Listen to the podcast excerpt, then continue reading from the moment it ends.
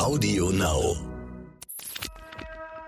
Er hat sogar nicht nur eine Reanimation überlebt, sondern er hat sogar einen Herz-Kreislauf-Stillstand überlebt. Also dieser Patient kann wirklich, und das tut er auch, seinen zweiten Geburtstag feiern. Ärzte sollen Leben retten. Ärzte sollen Krankheiten erkennen und Leiden heilen. Aber was ist, wenn sich eine Krankheit nicht so leicht erkennen lässt? Was, wenn rätselhafte Beschwerden es den Medizinern schwer machen, die Ursache einer Erkrankung zu finden? Dann kann man nur hoffen, dass man einen Arzt an seiner Seite hat, der dranbleibt, der nicht nachlässt, bis er sie endlich gefunden hat. Die Diagnose, der Stern-Podcast. Ich bin Annika Geißler, Ärztin und Redakteurin und beim Stern für die Rubrik Die Diagnose verantwortlich.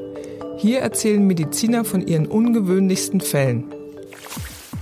Mein heutiger Gesprächspartner sitzt in Österreich. Dr. Frank Hartig heißt er und ist Oberarzt in der Notaufnahme der Inneren Medizin an der Uniklinik Innsbruck. Und er ist passionierter Taucher, Ausbilder für Tauchlehrer, Forschungstaucher. Er lebt das Tauchen, wie er mir sagt. Den Fall eines 72-jährigen Patienten wird er sein Lebtag nicht vergessen. Es fängt alles erst einmal alltäglich an. Naja, alltäglich für eine Notaufnahme. Ja, der Automobilclub ruft an und kündigt einen 72-jährigen Patienten mit Zustand nach Reanimation an. Das heißt für uns bei solchen Ankündigungen, dass wir unseren sogenannten Schockraum in der Uniklinik vorbereiten und dann meistens ein hochdramatischer Patient mit Blaulicht gebracht wird in den Schockraum, meistens im künstlichen Koma oder hämodynamisch instabil. Das heißt, Sie kriegen die Meldung, da kommt jemand, der ist relativ lange wiederbelebt worden. Dann ja. bereiten Sie den Schockraum vor für die Leute, die sich im Krankenhaus nicht so auskennen. Wie sieht es aus? Was machen Sie da in der Notaufnahme, wenn Sie so eine Ankündigung kriegen? Na, wir bereiten, wir gehen, in der Regel sind die Patienten im künstlichen Tiefschlaf mit einem Beatmungsschlauch. Das heißt, wir bereiten den Schockraum mit den ganzen Beatmungsmaschinen vor. Wir bereiten Medikamente vor zur Kreislaufunterstützung. Also die gesamte intensivmedizinische Palette wird dort vorbereitet und hochgefahren. Wir haben nur die Ankündigung gehabt, äh, Zustand nach Reanimation. Das heißt, da stehen im Schockraum dann ja auch ein paar Leute. Wie viel sind Sie dann, ja. wenn Sie auf sowas warten? Ja, da stehen dann äh, drei Schwestern, äh, ein Oberarzt, ein Assistenzarzt, ein Praktikumsarzt, Pfleger, Schwestern, Pflegehelfer. Also da ist eine Palette von sieben bis zehn Leuten, die da in Erwartungshaltung mit Schürzen und Brillen praktisch darauf warten, einen schwerkranken Patienten zu übernehmen. Aber der Pulk von Leuten, der da im Schockraum steht, die Ärzte, Pfleger und Schwestern werden überrascht. Mit so einem Patienten haben sie nicht gerechnet.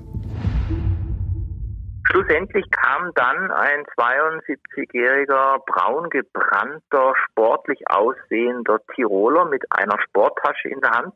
Und auf die Frage, wer er denn sei, sagte er, er sei der Patient. Das heißt, er ist zu Fuß zu Ihnen in die Notaufnahme der reingekommen? Zu Fuß mit der Sporttasche in die Notaufnahme gekommen, braun gebrannt, mit weißem Hemd, tief aufgeknöpft und durchaus gesund aussehend. Das ist eine super Geschichte, ja. Was war passiert? Ein Patient, der eine Viertelstunde lang reanimiert wurde, kommt frisch in die Notaufnahme spaziert. Wie kann das sein? Und als er dann seine Geschichte erzählt, wird klar, was für ein unfassbares Glück er gehabt hat. Die Vorgeschichte stimmt insofern, als dass er einer der ganz, ganz wenigen Glückspilze ist, die eine Reanimation überlebt haben. Und um den Lotto Sechser noch eine Zusatzzahl draufzugeben, kann man sagen, er hat sogar nicht nur eine Reanimation überlebt, sondern er hat sogar einen Herz-Kreislauf-Stillstand unter Wasser überlebt. Und das ist praktisch noch seltener, sowas überhaupt zu erleben. Und noch die Zusatzzahl von der Zusatzzahl, die Joker-Zusatzzahl, würde sogar bedeuten, dass er das nicht nur überlebt hat, sondern dass er das überlebt hat ohne jegliche bleibende Schäden. Also dieser Patient kann wirklich, und das tut er auch, seinen zweiten Geburtstag feiern. Was hat er Ihnen denn erzählt, was da passiert ist, bevor er zu Ihnen gekommen ist? Er hat erzählt, er hat als passionierter Taucher einen Tauchrettungskurs mit Reanimationsübungen als Teilnehmer belegt, wo er ein ganzes Wochenende trainiert hat, wie man bei schweren Tauchunfällen im Wasser und unter Wasser praktisch richtig handelt. Und am letzten Tag dieses Kurses ist er selber zum Opfer geworden.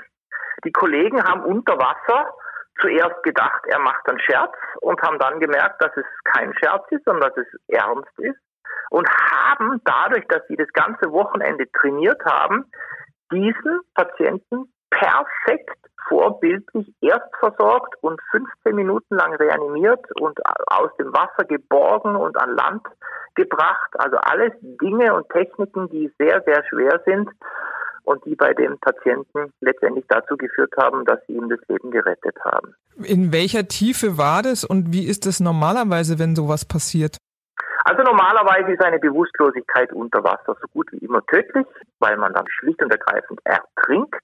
Meistens ist es so, dass Rettungsmanöver von sogenannten Tauchbuddies äh, versagen. Das ist eigentlich die praktische, traurige Wahrheit, ähm, dass das in der Regel tödlich ist. Und er hat beim Auftauchen auf circa sieben bis acht Meter hat er bei einer Kopfdrehung, beim Blick nach oben, wo denn die markierte Uferstelle wohl sei, hat er das Bewusstsein verloren und einen Herz-Kreislauf-Stillstand erlitten. Wieso ist das normalerweise äh, tödlich? Man denkt, der Tauchbuddy ist, guckt doch immer nach dem anderen und der merkt dann ja, bestimmt gleich aber was. Einen schlaffen, leblosen Tauchbuddy alleine als Taucher an die Wasseroberfläche zu verbringen und von dort an Land zu bringen, ist das wird zwar oft in Kursen trainiert, aber die Praxis schaut so aus, dass oft die Bewusstlosigkeit vom Body überhaupt gar nicht bemerkt wird, dass oft durch die Bewusstlosigkeit es zu einem Ausatmen kommt und der Patient oder der Taucher, der Verunfallte, wie ein Stein in die Tiefe sinkt.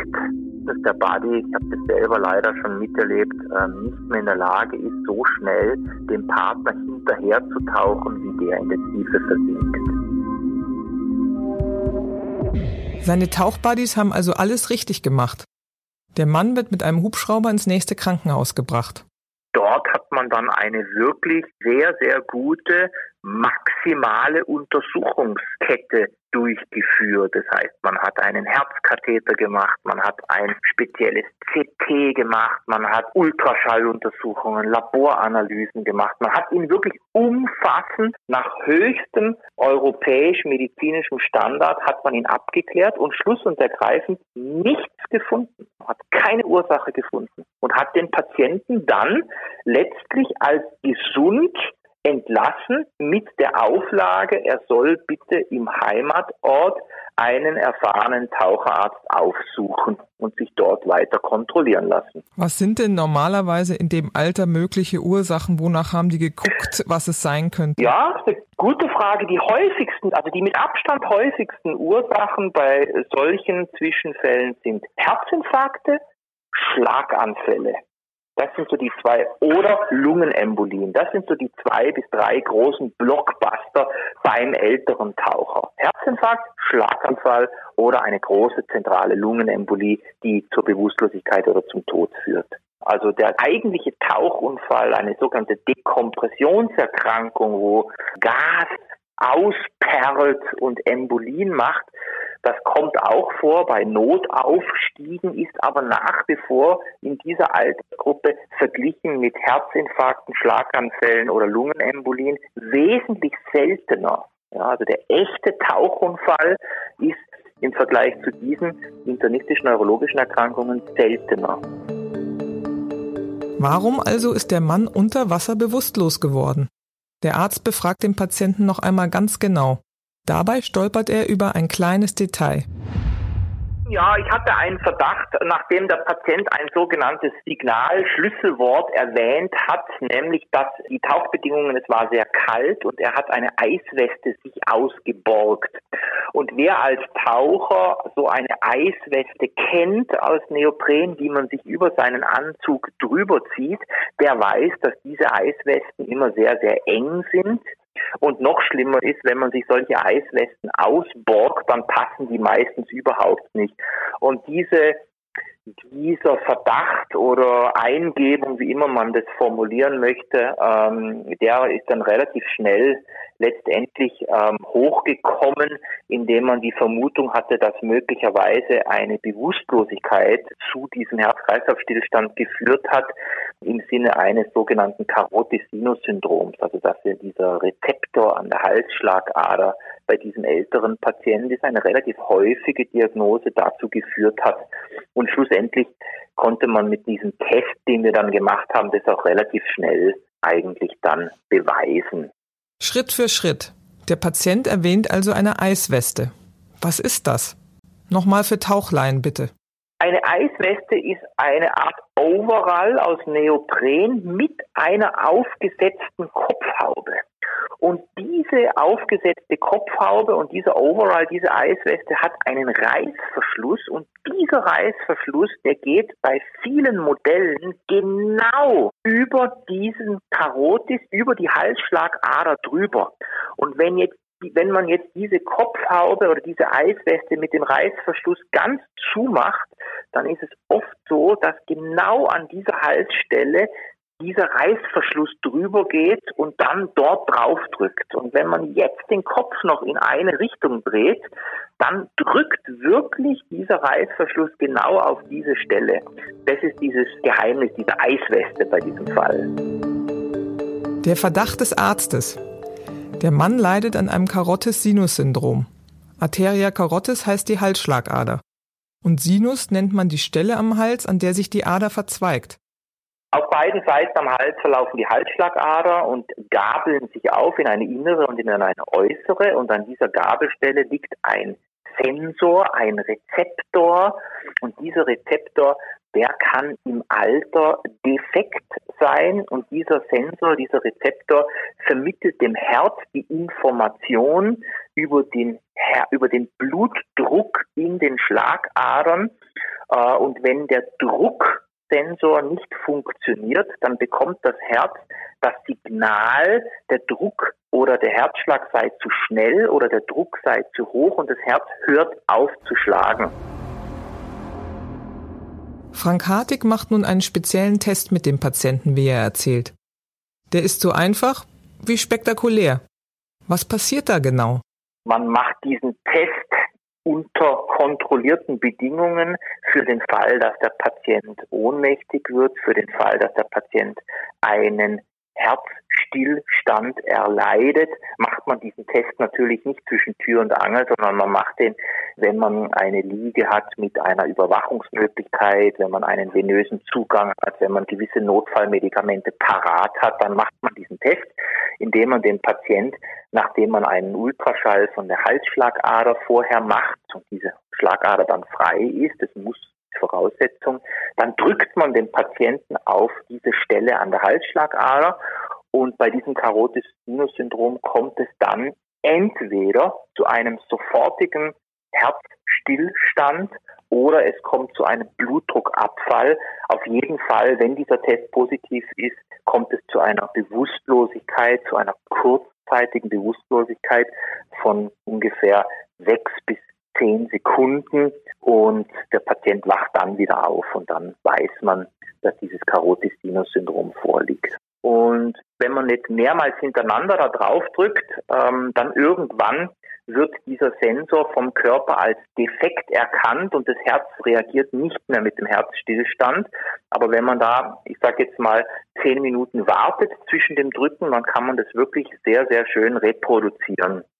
Und dass durch Druck mhm. es zu einer Asystolie, sagt man in der Medizin, zu einem Herzstillstand kommt.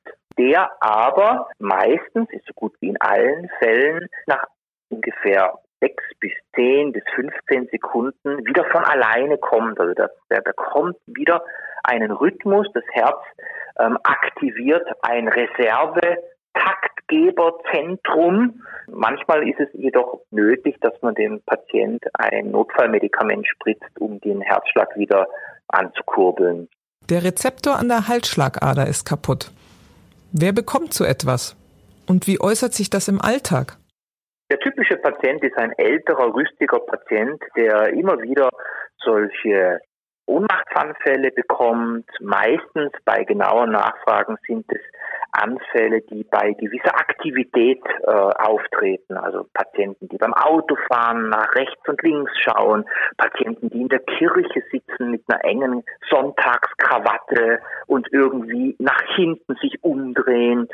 Ähm, meistens äh, Patienten, die sich beim Rasieren zum Beispiel, beim, beim Rasieren plötzlich schwindelig werden ähm, und dann äh, sich hinsetzen müssen oder sogar umfallen. Das sind so typische Situationen, wo man hellhörig sein muss.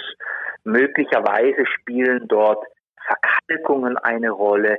Manche äh, Autoren vermuten, dass es nicht mit den Verkalkungen zusammenhängt, sondern dass einfach dieser Sensor im Alter defekt wird.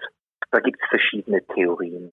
Und das mit dem in der Kirche nach hinten umdrehen oder beim Auto, ja. beim Schulterblick, ist dann sozusagen ja. mechanisch, dass es am Hals einfach Richtig, enger wird. Ganz genau, hm. ganz genau. Es kommt mechanisch einfach zu einem Druck auf diese Stelle. Also ich erzähle Ihnen eine nette Geschichte.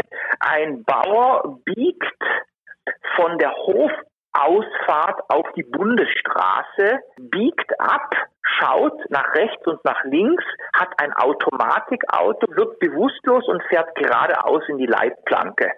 An dieser Leitplanke waren sage und schreibe ungefähr 20 bis 30 Dellen und Blechschäden, von, weil ihm das immer wieder passiert ist. Ähm, und man hat dann festgestellt, es ist tatsächlich so ein Sinus-Carotis-Syndrom und mit einer Schrittmachertherapie konnte man das sehr, sehr gut behandeln. Ein Taucher hat also eine Eisweste an und schaut beim Auftauchen schräg nach oben. Frank Hartig erklärt den Vorgang noch einmal genau. Die Tatsache, dass die noch einmal enger war, dass die gedrückt hat, dass er die am letzten Tag angezogen hat und dass er sich da reingezwängt hat und dass er dann beim Auftauchen den Kopf so nach oben seitlich gedreht hat, genau so, dass er sich selber dieses Druckmanöver, was wir in der Klinik normalerweise unter kontrollierten Bedingungen ausführen, hat er sich praktisch, ohne es zu wissen, unter Wasser ähm, durchgeführt und das hat dann zu diesem Herz-Kreislauf-Stillstand geführt. Und noch etwas hat Hartig verraten. Bei dem Fall mit dem Bauern hat ein Herzschrittmacher geholfen.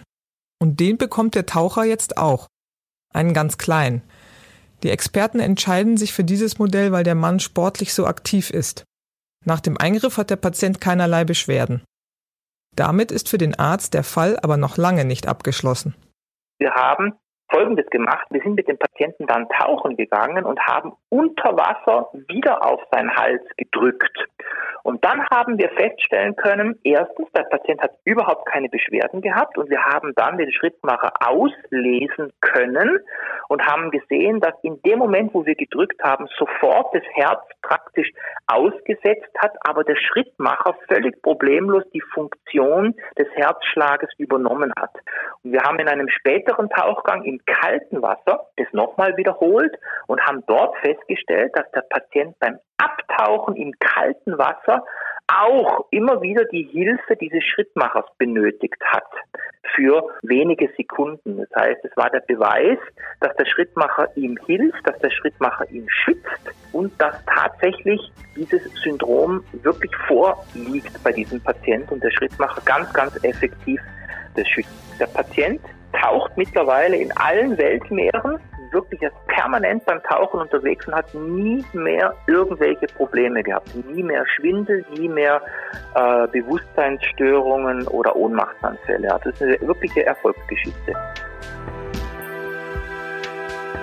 Es ist aber auch eine ganz besondere Art der Therapie, die Sie da erzählen. Nicht nur, dass ja. Sie in der Klinik ihm geholfen haben, Sie sind ja mit ihm dann nochmal tauchen gegangen. Machen Sie das häufiger? Das war einzigartig, sage ich jetzt mal. Also, dass man den Patient äh, rundum versorgt, praktisch vom Schockraum über die Diagnose bis hin zum Tauchguide oder Tauchlehrer, das ist schon eher einzigartig und das habe ich auch bei keinem anderen Patienten in der Form bis jetzt gemacht. Das Carotis-Sinus-Syndrom ist ein Krankheitsbild, auf das Ärzte häufiger ihr Augenmerk richten sollten, findet Frank Hartig. Es gibt Sportarten, wo man sich eine Bewusstlosigkeit definitiv nicht erlauben kann, weil es dann lebensgefährlich ist. Wenn Sie auf dem Tennisplatz äh, schwindlig werden und versacken, dann wird Ihnen nicht viel passieren. Wenn Sie das aber machen beim Klettern, beim Sichern, äh, beim Schwimmen oder in einer Situation beim Fliegen, beim Gleitschirmfliegen, beim Drachenfliegen, beim Segelfliegen, wenn Ihnen also bei sogenannten Risikosportarten so etwas passiert, dann sind Sie in akuter Lebensgefahr. Und jetzt ist es so, dass diese Trend Risikosportarten, mit Risiko meine ich jetzt nicht das Unfallrisiko, sondern das Risiko, dass eine Bewusstlosigkeit praktisch fatal enden kann.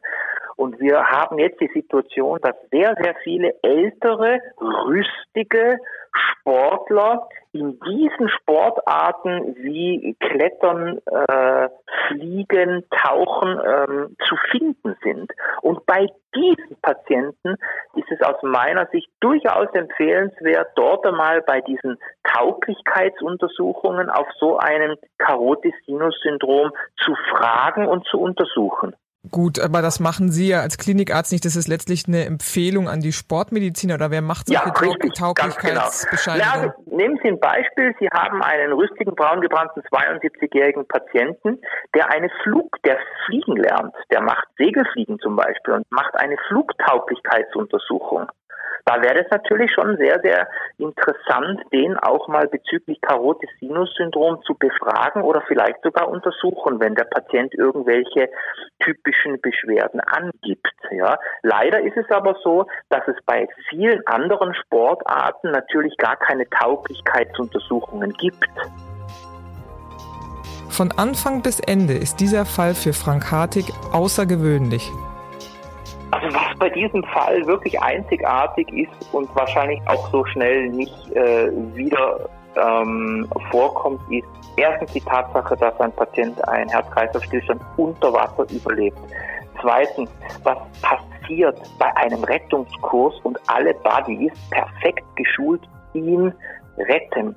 Drittens, dass die Ursache mit einer Eisweste ganz klar und deutlich herausgefunden wurde. Viertens, dass der Patient einen Mini, den kleinsten Schrittmacher der Welt, implantiert bekommt und dann noch dieses Happy End, dass der Patient nach wie vor glücklich und fidel taucht und keine Beschwerden mehr hat. Das ist wirklich eine Geschichte, die aus meiner Sicht für mich persönlich einzigartig war und auch wirklich sehr, sehr selten so gut verläuft.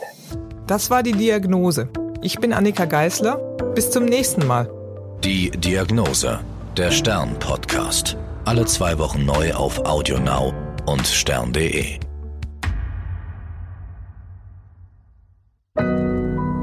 AudioNow.